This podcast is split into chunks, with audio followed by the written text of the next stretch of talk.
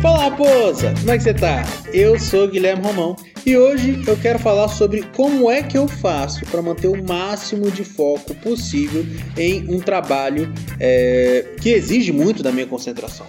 E o que eu faço é uma técnica que muita gente usa, inclusive uma técnica que o Stephen King, um dos maiores escritores de todos os tempos e com certeza da atualidade, usa. Ele acorda todos os dias às 4 da manhã para escrever.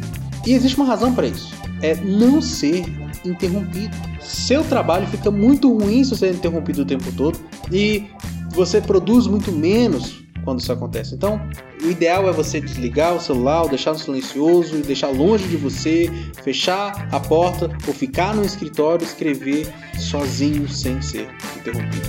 Eu espero que isso tenha te ajudado, Raposa. Um grande abraço e tchau.